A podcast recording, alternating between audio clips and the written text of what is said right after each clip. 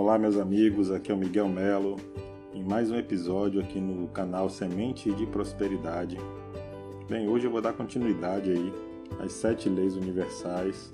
No episódio passado eu falei a respeito do todo ser mental, o universo é mental, e dessa expressão do pensamento de Deus que irradiou e preencheu o tempo e espaço e tem toda essa criação, tudo que existe, tudo quanto há.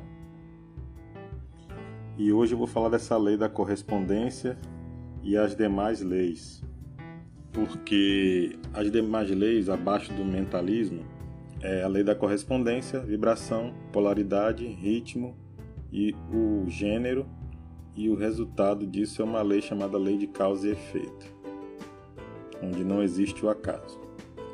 Bem, porque a lei de correspondência é uma correlação entre o plano físico e o plano metafísico, ou o plano espiritual, ou o plano astral.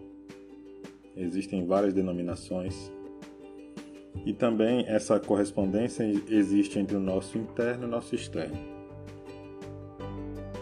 É através dessa lei da correspondência que os filósofos e alguns cientistas também eles fazem comparações entre os micro e os macro universos, entre aquilo também que existe dentro do ser humano e aquilo que está expresso na natureza.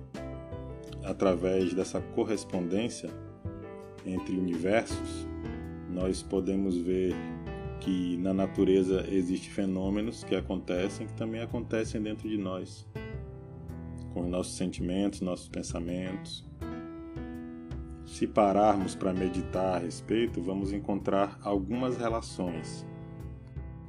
A primeira relação que eu vejo que pode ser pensada é de que nós também podemos ser co-criadores do nosso destino, da nossa vida, como eu já disse no, na lei do mentalismo. Isso para mim é a primeira observação, que a nossa mente é um reflexo da mente superior e que o nosso sentimento também é um reflexo, mas está em construção. Por isso que nas filosofias orientais eles afirmam que nós somos imagem e semelhança de Deus. Imagem e semelhança do nosso Criador. E isso é uma realidade que pode se ver na prática. Porque quando nós firmamos o nosso pensamento, e criamos um alinhamento do nosso pensamento com nossos sentimentos e ficamos firmes naquele propósito, temos uma constância naquela, naquela prática, nós aprimoramos aquilo de tal forma que aquilo se materializa em nossa vida e se torna constante.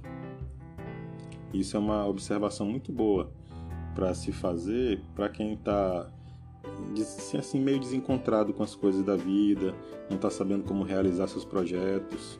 Tudo inicia pelo pensamento. Tudo inicia pelo pensamento, com essa firmeza no pensamento, com a constância na prática. E também essa lei ela vai gerar consequências, que depois de falar de, algum, de algumas outras características aqui, a gente vai chegar lá. Então, essa lei da correspondência é de onde vem toda a energia do, do astral, de Deus, permeando toda a criação, o cosmos, o espaço-tempo, até chegar aqui em nós, na Terra, nesse astral. Ela tem uma vibração, porque tudo vibra, nada está parado, tudo se move, tudo vibra. É a terceira lei. E nós podemos ver isso nos átomos, nas moléculas, no nosso corpo, no que sentimos, nos nossos pensamentos. Tudo é formado por vibração, tudo tem uma vibração. Tudo tem uma vibração e essa vibração ela pode gerar também correspondência entre pessoas, entre objetos. Porque se nós observarmos, não existe uma matéria passiva assim também como não existe energia passiva. Está tudo em movimento, tudo vibra, do nível material ao nível espiritual. Uma outra lei que dentro da manifestação ela ocorre a partir de um determinado momento é a lei da polaridade. Que aqui para nós nesse plano tudo é duplo, tudo tem dois polos e tudo tem o seu oposto, que também é conhecida como lei da dualidade.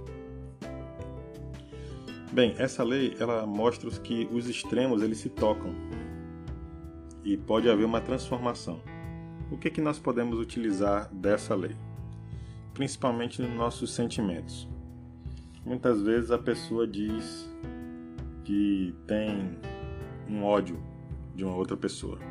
Aquela carga, aquela vibração, aquela correspondência, ela está sendo feita com uma negatividade, do plano egóico material que existe. Existe uma polaridade negativa.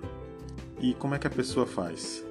Sabendo que existe uma dualidade, ela sabe que existe o outro extremo e que se diferencia. Então ela pode transformar esse sentimento para um sentimento de amor. Isso é um exemplo prático. Como fazer isso?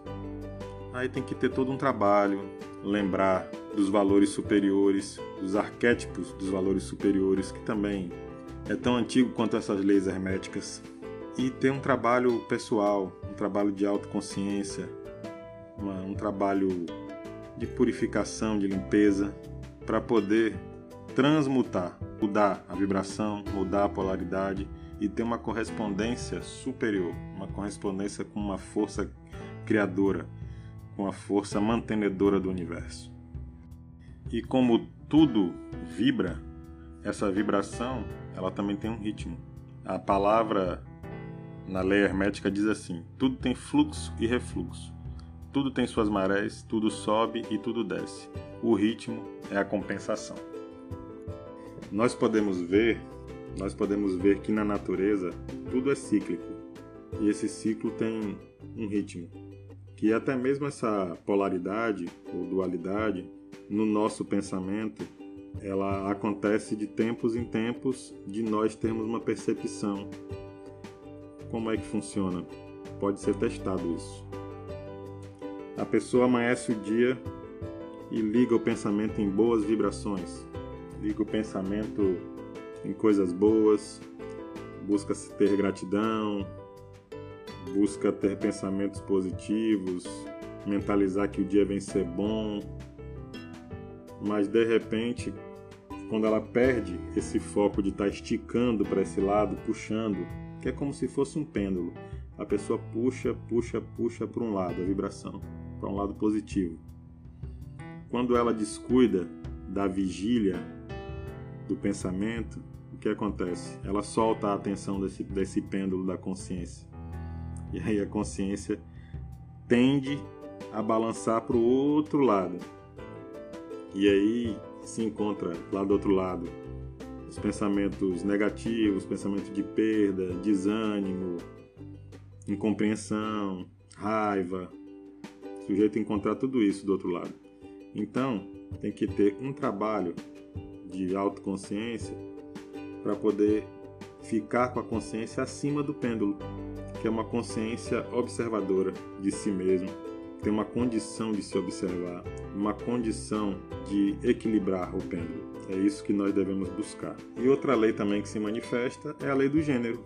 O gênero está em tudo, tudo tem seus princípios masculino e feminino. O gênero se manifesta em todos os planos da criação.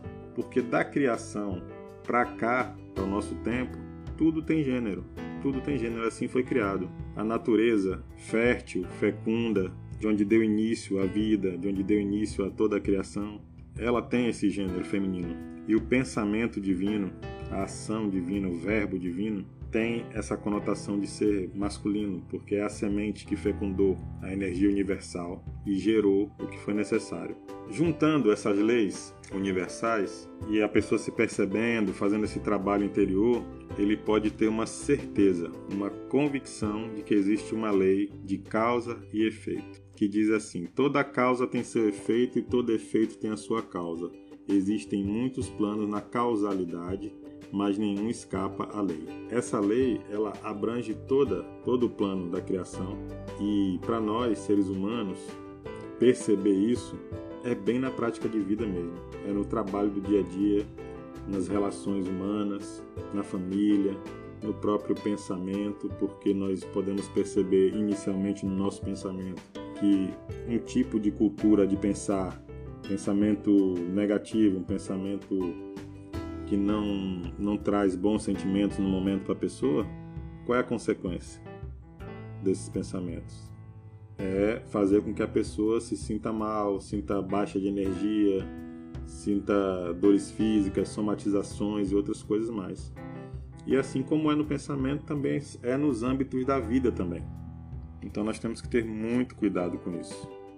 Essa lei de causa e efeito, ela tem alguns nomes em diversas culturas. Na Bíblia, é a lei da semeadura, né? O plantio, você pode ter uma escolha, mas a colheita é obrigatória daquilo que plantou. Lei do karma, lei de causa e efeito também. Esse plantio e essa colheita obrigatória, o ser humano pode começar a pensar: por quê? Se existe, por que vou ser egoísta? Por que vou ser corrupto? Se eu vou sofrer as consequências? É bem melhor que eu seja benevolente, tenha boas, boas ações, que eu venere o bem, o amor, a paz, que eu tenha um olhar diferente ao próximo, que eu tenha um pensamento voltado para as coisas altruístas, que eu não provoque nenhum prejuízo a ninguém. Essas leis nos trazem uma condição de reflexão muito boa, muito boa mesmo. Então é isso, gente. Eu espero que vocês tenham gostado do, do áudio e que possam meditar a respeito do assunto. Isso aqui encerra esse ciclo das sete leis universais, porque é a base. Eu espero que vocês pesquisem mais, procurem conhecer um pouco mais da obra de Hermes Trismegisto. Tem alguns livros que eu vou estar indicando lá no Instagram, vou estar postando alguns nomes dos livros para vocês pesquisarem, poderem comprar. Corpus Hermético, Minerva Mundi, tem alguns outros tratados que também atribuem a Hermes Trismegisto, coisas muito interessantes para serem lidas e traz um bom para todos, viu? Grato pela audiência aqui no canal. Aqui é o Miguel Melo. Curte e compartilha lá no Instagram, tá? No Facebook também nós temos uma página, Sementes de Prosperidade. Grato a todos pela audiência.